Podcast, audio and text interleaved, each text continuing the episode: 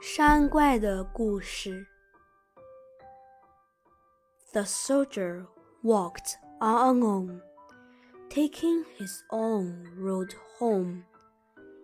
He did not think about the other soldiers or about the war.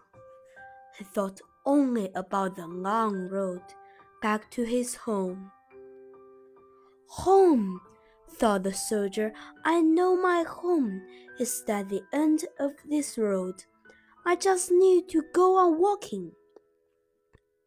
The road felt hot under his boots, and the only sound was the noise of his boots on the road. Trap, trap, trap. He was tired and thirsty, and his mouth was dry as dust. There's no water, he thought. Just dust, dust in my mouth, dust everywhere. Trap, trap, trap, went his boots. Don't stop walking, he told himself. I can't stop. I mustn't stop. I'll rest when I get home.